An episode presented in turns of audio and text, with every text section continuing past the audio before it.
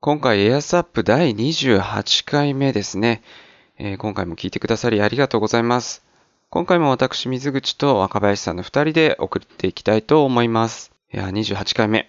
今回の話題はですね、えー100億、100億。 100億ですね。 100 100億で億すよ。上げちゃうキャンペーン。ペイペイですね。ペイペイですね。はい。あれ、まあ、ね、3月ぐらいまで続ける予定だったんですけど、もう終わってしまいましたね。 10日で終わっちゃいましたね。そうですね。早かった。僕初日だけやりました。参加しました。おー。しかも、当たったと。当たったと。あ確の、あれですね。当たりっていうのは、その、まあ、基本的にペイペイの100億上げちゃうキャンペーンっていうのが、えっと、20%還元なんですよね。ペイペイっていうバーコード決済を使ったら20%還元っていうキャンペーンだったんですが、えっと40人に1人、えっと40人に1人じゃないな。40回に1回、えっと、全額キャッシュバックって言って最大10万円までは、その支払った金額が還元されるっていう超太っ腹なキャンペーンでしたと。すごかったですよね。そう、12月4日からスタートだったんですけど、ちょうどその12月4日からビッグカメラが、とか上信とか、山田とかもかなで使えるようになったので、まあもうみんな家電とか大きい額で使ってやろうぜみたいな流れが来てましたよね。そうですね。なんか、アップル製品とか、いろいろ普段買わないようなものとかも、まあ、ちょうどボーナスの時期とかにも重なって、まあ、ボーナスよりちょっと前だったのかな、始まったのは。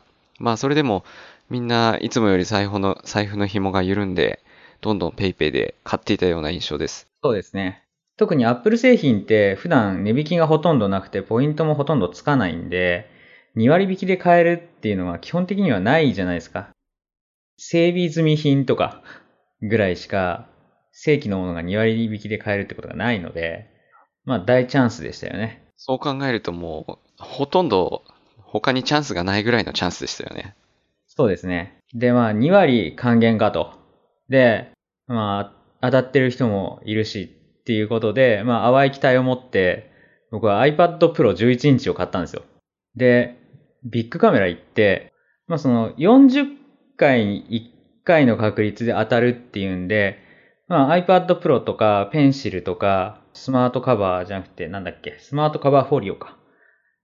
とか、まあ、えっと、4個ぐらいもの買ったんですけど、4回に分けて買ったんですよね。4回に分けて買えば、確率が上がるし、しかも最大10万までしか還元がないので、例えばその、えっと、全額で確か16万ぐらい払ったんですけど、16万で、もし当たったとしたら10万バックですけど、バラバラにしてたら、えっと、10万当たって、えっと、他が、えっと、2割ずつ還元があるので、まあ、最大値が上がるんですよね。当たった場合の。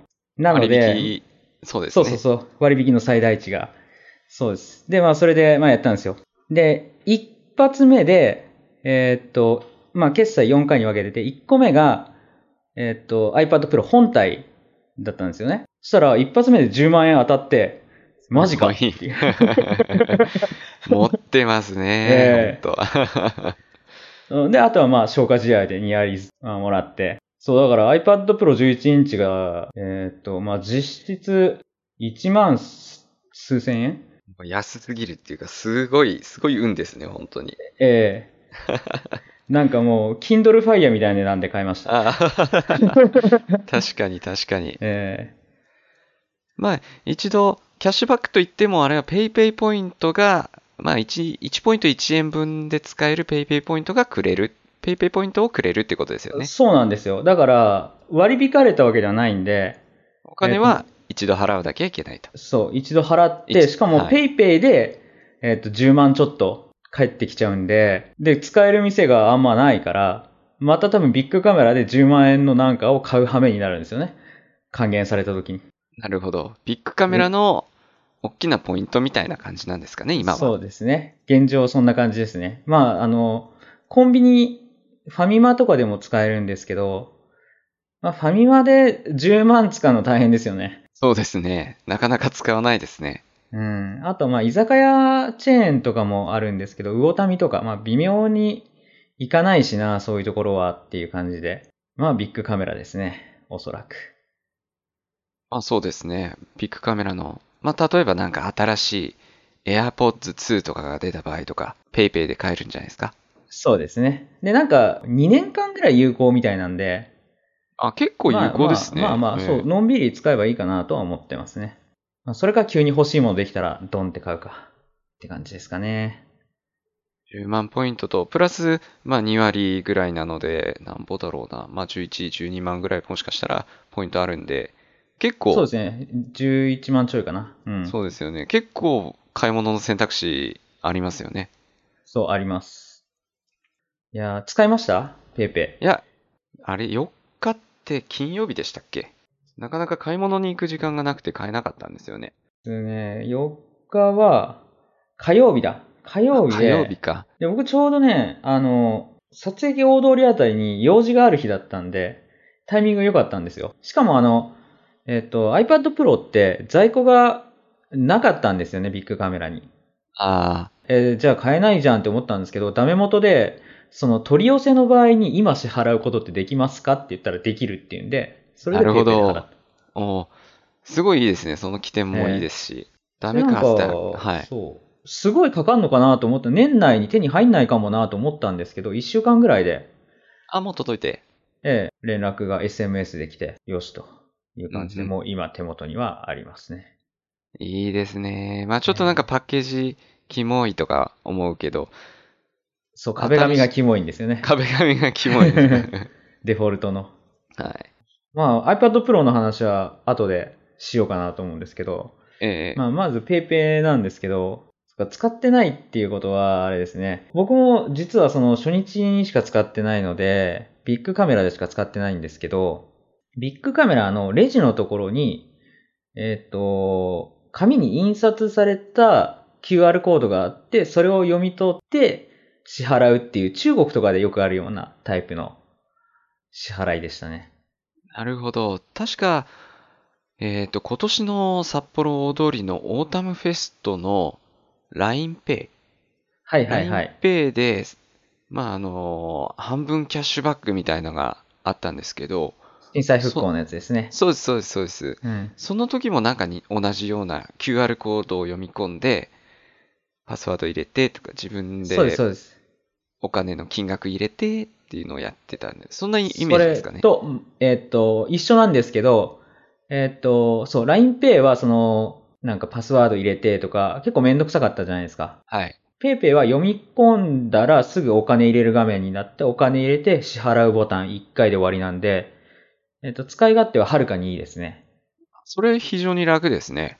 はい。そう。で、ちょうどこの間、その、札幌のミュンヘンクリスマス市、大通公園でやってるやつ。そこでも、えっと、LINEPay 使えたんで、久々に同じように、えっと、お店の QR コードを読んでお金入れるっていうのをやったんですけど、なんか、前よりもさらになんか画面が増えてるというか、えっと、おロック解除して読み込んで、支払う、みたいなところの画面が出て、えっと、決済手段を選んでくださいって、今、LINEPay 一択なんですけど、LINEPay 選んで、で、決済、決済するみたいな、3画面ぐらいあって、で、ようやく終わるっていう感じですごい大変でしたね。大変ですね。何何回も何回もあるんだったら、もう途中で現金で払った方がいいんじゃないかって思っちゃいますよね。そうそうそうそうそう、しかも毎回通信入るんで、これはいけてないなっていう。なんかうん、多分、その、事情があるんでしょうけど、LINE 側に。なるほど。まあユーザー的には PayPay の方がはるかにマシって思いましたね。まあ、非接触のフェリガが一番いいんですけど。 あーね、確かに QR コード読んでっていうのも少し手間ですからね。ええまあ、ただそのね、えっと、そういう機材を置けないような、本来は多分個人商店とか、そういったところに導入、まあ、するのが一番いいんでしょうけどね。ああ、その読み込むインフラはいらずに QR コードだけ置く置いとけばいいそうと。そうそうそう、置いとけばいいと。はい。うん。まあ、ペイペイは、うんそういう意味では、多分その方向で最初伸ばそうとしたのを、今回一気にシェア取りに行くために、まあ、ビッグカメラとかも巻き込んで、一気にやったってとこなんでしょうね、きっと。そうですね。もうキャッシュレス戦争みたいな感じでい、もうドカンと、まず最初の一手を打ってきたって感じですよね。そうですね。もう先行してた LINEPay がもう霞んでますからね、完全に。霞んでまますよね。LINEPay も一応なんか1万円キャッシュバックとか、そんなことやり始めましたけど、ちょっと PayPay にペイ比べるとちょっとインパクト弱いかななんて思います。す。そうですね。10万当たるとかないですからね。 ないですよね。うん。こうなんか微妙にこの宝くじ感っていうか、なんだろうな、ガチャ感というか、えー社交心を煽るところも含めて、まあ、うまいキャンペーンでしたね、あれは。そうですね。外れって言っても、外れてもう2割そう。そバックですからね。でかいですよね。う。外れは外れじゃないですからね。そうなんですよ。もう買っえたら、まあ勝ちって言ったら変ですけど、誰も損しないという。えええ買ったら小当たり、そうですね。当たれば大当たりぐらい。大当たり。まあでもあれですね、なんか、あの、ファミマとかの200円とかの決済で当たり当ててる人とかもいて、なんかそれは悲しいなっ ていう。全額って。そうそう、ツイッターでネタにするしかないっていうなるほど。まあそんなわけで、あの、iPad Pro はい、ゲ11ッ日ト。を、はい、ゲットしまして。どうですかなんか、結構いい噂ばかり聞くんですけど。ええなので今日は、あの、悪い話もしようと。おこれはいいです思ってねます。はい。まああの、店頭で見たときに、その今まで12.9インチ使ってたんですよね。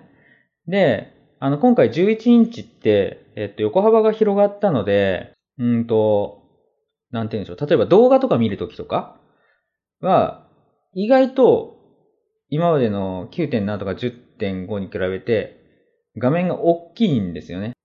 なるほ言ってるど。ことわかり縦、ますわかります、わかります。あの、縦アスペクは、アスペクト比が、えっと、横長というか、まあ、長辺が長くなったので、動画とか見るときは長くなるんですよ。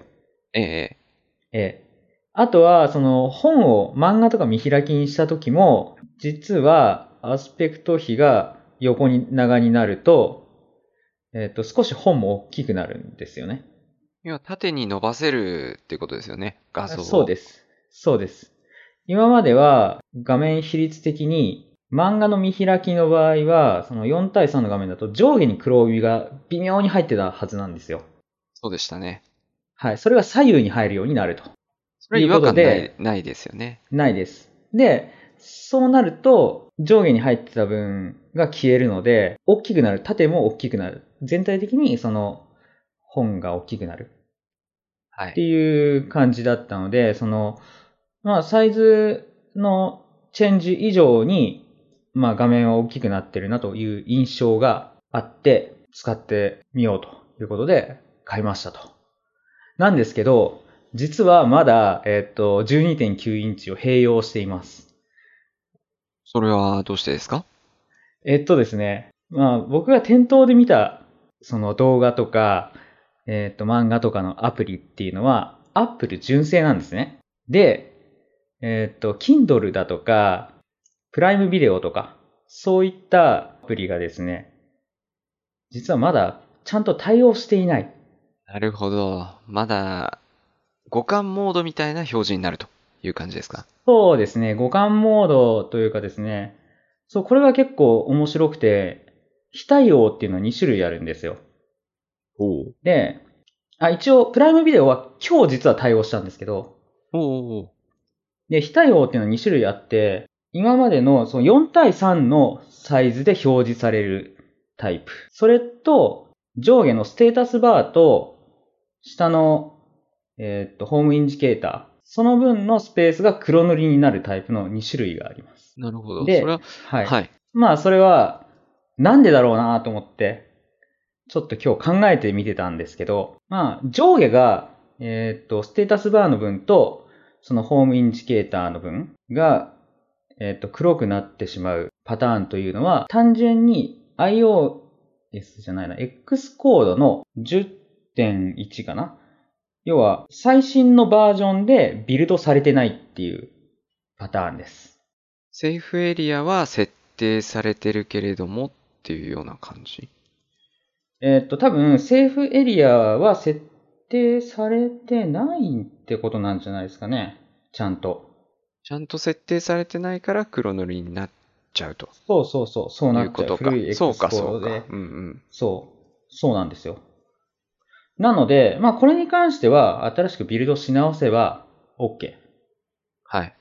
はい。もう早くやってくれと。あの、特に Kindle がそのパターンなんですけど、まあ早くしてほしいなというところですね。上下黒いの入ってると狭いんですよ。そうですよね。で、はい。で、4対3になっているパターンっていうのが、これがね、本当にね、悪ですね、これは。これはどういうことかというと、画面固定でオートレイアウトみたいなものはをい使ってないのに近い状態。えっ、と、あ、わかりました。テンプレみたいな感じで。テンプレというかですね、4対3どころか、9.7インチ iPad の画面サイズに固定されてるんです。ああ、もう、オートレイアウトとかではなく、伸び縮みせず、その画面ガチガチに固定してるんです ね。そう。そうです。もうそのタイプのアプリは本当に9.7インチ iPad と同じサイズで表示されるんですごい悲しいんです けど、はい。あの、まあ、どういうことかというと、えっと、X コードで起動画面設定できるじゃないですか。ローンチスクリーン .storyboard。で、それを使わないで、えっと画像で起動画面を設定することができますよね。はい、できますね。はい。で、えーっと、それに、えーっと、9.7インチの起動画面を画像で設定していて、で、えーっと、実はその iPad 12、あ、11インチだとすごい、こう、互換モード分かりやすくなっちゃってるんですけど、12.9でも、10.5でも、9.7の拡大モードで動いているなるほっていうど、そうか。アプリが、そう、分かりやすくダメな感じになってるんです、11インチだと。 バレてしまったっていう感じなんですね。 バレてしまった。そう、今までは12.9で見てても、そのね、タブバーがでかいなぐらいの、ちょっと時計でかいなぐらいで済んでたのが、明らかに、こう、お前は互換モードだっていう感じになってるんですよね。もう、周りがススカスカというか、はい。まあ、これはおそらく、レイアウトが、えっと、12.9インチ出た時に、レイアウトをスカスカにしたくないがために、互換モードで全部行こうという決断をしたアプリたちです。なるほど。で、まあ、ね、中央比が一緒であれば、UI のパーツだけ、まあ、でかくなっちゃうけど、なんていうんでしょうね、コンテンツが例えば漫画みたいな画像だったり、動画だったりしたら、画像とかの部分はちゃんと元ソースの画像解像度さえ高ければ、ちゃんとレンダリングされるので、荒くはならないはずなんですよね。そうですね。はい。なので、実質、UI がでかいだけで問題がなかったんですよ、これまで。同じアスペクト比であれば。要は中身で勝負してたと。そうです。ところが、えっ、と、今は中身すら大きくならないという状況になってしまいまして。 そう、だから11インチのせっかく広い画面なのに、アプリによってはもう9.7インチなんですよ。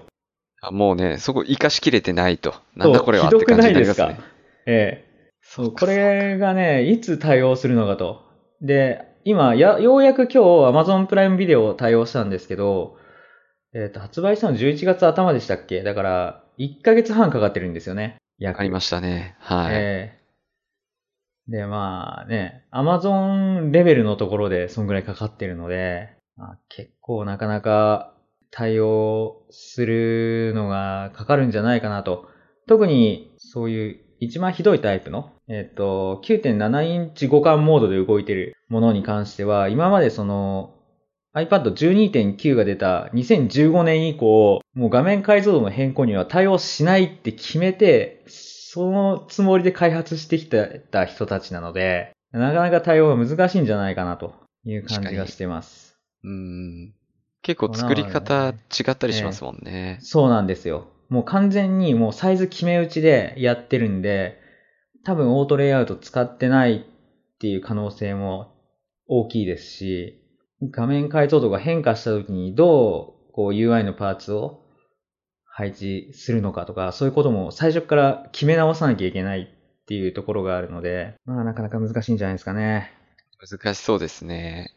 えーなので、ハードはいいんですけど、ソフトが非対応のものが多くて、ランまあチなスんていうかね、悲しいですね。ランチスクリーン、まあ、ランチスクリーン入れちゃったらネイティブみたいな対応になるから、えっ、と、オートレイアウトがつか、ついてなかったら、ぐちゃぐちゃになっちゃうんですかねぐ。ちゃぐちゃになっちゃうと思います。そうですよね。え11.9インチ用の起動画面とかって、それはできないか。それはできないか。1枚だけですもんね、確か。えいや、できますね。でも多できま分、それをやるんだったらもう普通にやると思いますね。ちゃんと、あの、全部のタイプに対応できるようにすればいいとあー思うので、難しいとこですね。ええまあ、そうですね。まあでもちゃんと作ってほしいですね。そうですね、開これを発機者に。としては。ええこれオをー機トに。レ、オートレイアウトをあんだけ押してるんだから。そうそうそう。そうなんですよ。えーというわけで、、ちゃんと現状では、えーっと、僕は11インチ選びましたけど、12.9の方が満足度は高いかもしれない。ああ、なるほど。うんアプ今リ、最新型買うなら。今のアプリケーションの現状だったらっていう感じですね。そう、アプリの互換モードのひどいタイプが存在しないことになるので、そうですね。まあまあそう使えるよっていう感じ。えー上下切れてるだけ、上下ちょっとだけ切れてる20、20ピクセルとかずつ切れてるだけのパターンしかないので、まあ、それなら許せるかなっていう感じはありますね。まあ、と、まあ、良くなかったところを話しましたけど、良かったところ1個。はい。あの、やっぱりペンシルがくっついてるっていうのはいいです。とても。ああれ、あれいいですよね。なんか、ええしかもペンシルも新しくなって、転がりにくくなったし、あとはくっついてる状態で充電できるっていうのも非常に魅力的ですよね。すごくいいです。あの、何がいいって、今まで、やっぱなんやかんやでペンシル置くとこが、置くとこがないというか、一緒に持ち歩けなかったんで、その別な場所に置いてて、じゃあちょっとペンシル使ってなんかしようかって思っても、もう億劫で使わなかったんですよ。あそこまで取りに行くのがね、大変だったり、ええ一手間かかりますもんね。そう、今もうむしろ横にペンシルついてるから、ペンシル使おうぐらいの気持ちになるんですよね。もう常にペンシル持ってるみたいなね、ええ感じですよね。それがね、とてもいいですね。ケースが確か、なんだっけな。ペンシルくっつかなくなるケースもあるんで、ちょっと注意ですね。ああ、みたいですね。まあ、純正買っとけば間違いないです。高いけど。ああ、間違いない。高いですよね。ええ、1万円ぐらいでした、税込みで。はい。はい。ええ、2割キャッシュバックだったけど。あー、ペイペイ。ええ。あ、あと、そうだ、もう一個良かったところは、今まで使ってた iPad Pro が2015年モデルの初代の12.9だったんですけど、えっと、確かその翌年ぐらいからカメラ良くなったんですよね。出っ張るようになったけど。あーカメラの性。能が iPhone と同じぐらいになったんですよ。で、iPad のカメラなんて使わないだろうと思ってたんですけど、あの、意外と家で iPad 触ってる時に、犬の写真撮ったりとかをするのに使ったので、あその、ちゃんとしたカメラがついてると使うんだなっていう。 なるほど。わざわざ iPhone に手伸ばさなくても、そこにあるから、使うんだなっていう。使ってたらもうすぐ記録できる方に行きますよね。そうです、そうです。で、iPhone よりもちょっと劣るぐらい、多分去年の iPhone X ぐらいのカメラなんじゃないですかね、これ、おそらく。ああ、全然いいなっていう感じで。で、まあ、レンズ出っ張ってますけど、今年のケース、純正ケースが背面まで覆うようになって、ちょあ、うそどうぴですよね。ぴったり高さが合ってるんですよね。じゃあまあ、純正のケース買っておけば特に問題ないと。そう、間違いないです。重さとか、持ち運びやすさとかどうですかあ、そう、持ち運びはやっぱ持ち運びやすいですね、このサイズは。えっと、あー9.7インチ iPad より微妙にでかいぐらいかな。で、まあ重さも、まあちょっとケースが背面までいってるんで、ケースがちょっと重いかなっていう感じはあるんですけど、まあまあまあいいと思いますね。あとフェイス ID ですもんね。そう、フェイス ID。フェイス ID は、うーん、縦に持ってるときはいいんですけど、横に持ってるとき結構手が被るんですよ、カメラに。ああ、ひそうですね。うん。そこがちょっと問題かなっていうところですかね。あとは、充電がタイプ C なのは早くていいですね。充電速度あーが。そっかそっか。うんもうライトニングじゃないんですよね。そうです。えっと、iPhone と共用できないけど、MacBook と充電を共用できるようになったんで、ああ、それはいいですね。確かに。ええで、最近もうライトニング使わないじゃないですか。無接点充電で、あの iPhone にえ関しては。確かに確かに。なので、まあ、MacBook と共用できる方が楽ですね。もうなんかカチャカチャカチャカチャつなぎ替えれば。いちいちコンセントをこう差し直すとか結構手間ですからね。そうなんですよね。まあ、でもそんなわけで、まあ今は、えっと、メディア視聴用に、まだ iPad の古いやつを使ってて、で、新しい iPad はもうペンシル使ってとか、クリエイティブな用途に、あ、なるほど正しいですね。正しいかもしれない。正しいですね。 正しいですね。正しいかも。えフォトショップ使えるのが来年でしたっけね。え来年ですね。あ今は本当になんかちょっとした図を描いたりとか、ええそういうので使ってますね。で、iCloud 経由ですぐ Mac 持ってこれるんで、ああ、いいですね。便利ですね、ええそれ。便利です。 I、iPhone 3G から iPhone 4になったみたいなデザインの変化ですね。そうですね。あ、そう、それも悪いところなんだ。ああ、悪かった。デザンインかっこいいんですけど、ええあの、置いてあるのをこう持ち上げるのがやりにくい。ああ、くっ指ついちゃってる。ああ、そう確かに確かうに。ん。そうなんですよ確。かにね丸み帯びてたらそこ爪とか指とか引っかかりますもんね。そう指がちょうど入ったんですけど、今までのは。で、しかもケースがまた、こう、なんて言うんでしょうね、金属じゃないから、またそれも入りづらくて、ケースなしだと、そっか、カメラ出っ張ってるから、もしかしたら指入るのかもしれないですけど、そのための出っ張りそうかもなんことはと、 掴いみや、でやもすそうさだったら、裏面ケースで覆わないですね。追わないですね。ええそれがちょっと、うん、それも良くなかったところですね。見た目かっこいいんだけど、実用性がちょっと落ちた。あうん。まあ、そんなこんなで、まあ、なかなか、あの、不満点等はいろいろとある iPad ですけど、あ、 はい。まあまあ、実質1万円台だったんで、あそうだ、そうだ。素晴らしい。まあ、ええ1万円でこの高機能の iPad 買えたと思ったらもう、ええ絶対買えないですからね。最最高すぎますよね。えやっぱ日頃いい行いをしてるとこういうの巡り合うんですよね。えいや、これね、今年の運を使い切った感がありますよね。ああ、 最後の最後でね。最後の最後で。まあまあまあ、1年分ってことで、はい。うん、いいですね。いや、いいですね。ええまあ、なので iPad 結構、まあ、高いので、はい。まあ結構良かったことばっかみんな言ってるから、こういう良くなかった部分とかもね、伝えて、えまあよく検討して買っていただければいいかなと思いますね。そうですね。結局買うっていう感じなんですけどね。ええまあ、あの、いいことばっかりじゃないぞっていう感じで。そうそうそうそう、そんな感じです。はい。まあいいこともありますから。あ、そうだ、あれも、もう一個もう一個、えっと、USB-C なんで、えっと、まだ試してないですけど、あの、MacBook の USB-C から、えっと、プレゼントとかするようになんかあの、HDMI に変換するやつとかみんな持ってるじゃないですか。ああ、はい。あれが使えるはずですね。あ、そうなんですね。ええ。今までそれそはの、出先で、プロジェクターつなごうと思ったら、ライトニングから HDMI に出すやつを持ってなきゃいけなくて、さすがにそんなの持ってないじゃないですか。 そんなのないっすね。だけど、タイプ C からのやつだったら、意外とみんな持ってるから、まあ、自分で持ってってもいいし、人にも借りれるし、そういう意味ではすごいその、なんて言うんだろうな、ビジネス用途でええ使いやすいんじゃないかなっていう。確かに、そういうアクセサリー共有できるのは本当にいいですね。いいですね。そうそれこそ、今、ポッドキャスト収録するのに USB マイク使ってますけど、ん多分繋がるんじゃないかな、変換すれば。ああ、確かにね。うん。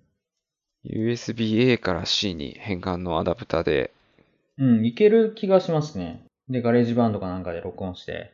ええうん。まあ、そういう意味で、まあ、今後が楽しみなソフトの面も含めて、そうですね。今後が楽しみな機種っていう感じですね。はい。あとは、なんかトピックありましたっけあ、あとは、そうですね。ひあの、爆発ありましたね。 ああ、ひ爆発ありましたね。え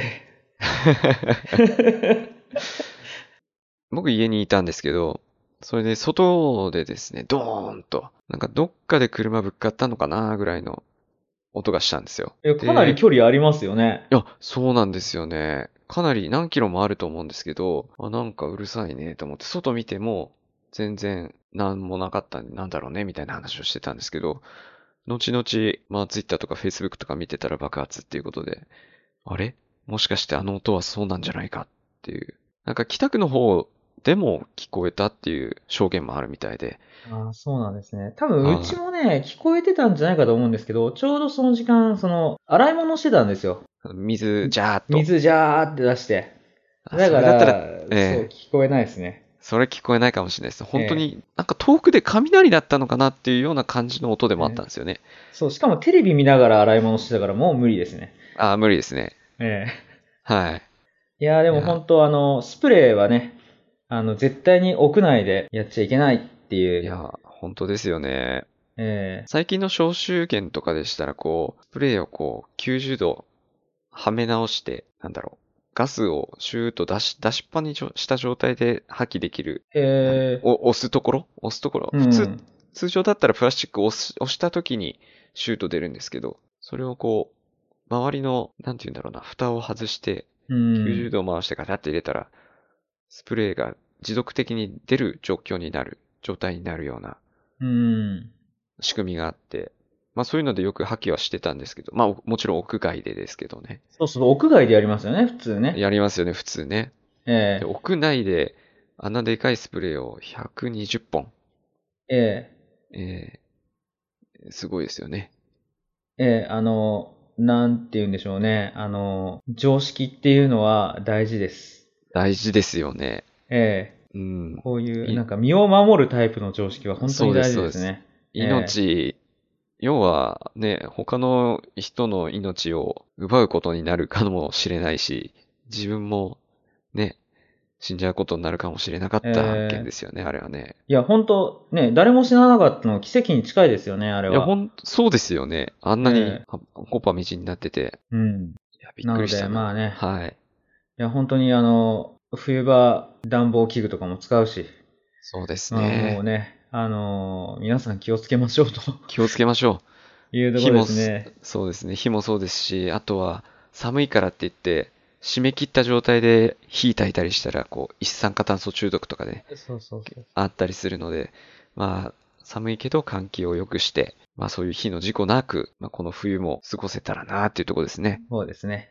まあ、そういう、その、火とか、まあ、あの、危なさそうなものは横着しないっていうところですね。そうですね。うんはいあの人たちも横着して屋内でやっちゃったわけなんで。はい。はい。要はあれ外でやってたら別にもう全く問題なかったんですよね。ままあ、あ、軌道出るかもしれないですけど120。本は問題あるかもしれないですけどね。いやいや、まあ、100歩譲って。 ええ100 120本。ね。ええ一日4、5本ずつ、あそうの、そうそう外でやってれば、多は分い、全く問題なかったと思う。問題なかった。ええまあ、ねそんな感じでですね、横着をせずに、まあ、はい。この冬を安全に乗り切りましょうということで、教訓にしたいと。そうですね。いい感じですねさすがに、あれはね、 え教訓の事故。うん。えなんかその、バカだっつって笑ってられるのはね、あの、それはそうなんですけど、ちょっと、まあ、あそこまでのことはやんないしも、なんかね、ありますからね。ええ絶対ね、人間間違ったりしますから、ええまあちょっと、うん、そういうところを見て、自分もちょっと気をつけなきゃなっていうところですよね、あれは。はい。っていう、ちょっといい話で、最後、いい話で締め締めようかなと思います。 皆さんもくれぐれも気をつけてください。今回こんな感じにしましょうかね。そうですね。はい。じゃあ、今回もご清聴ありがとうございました。ありがとうございました。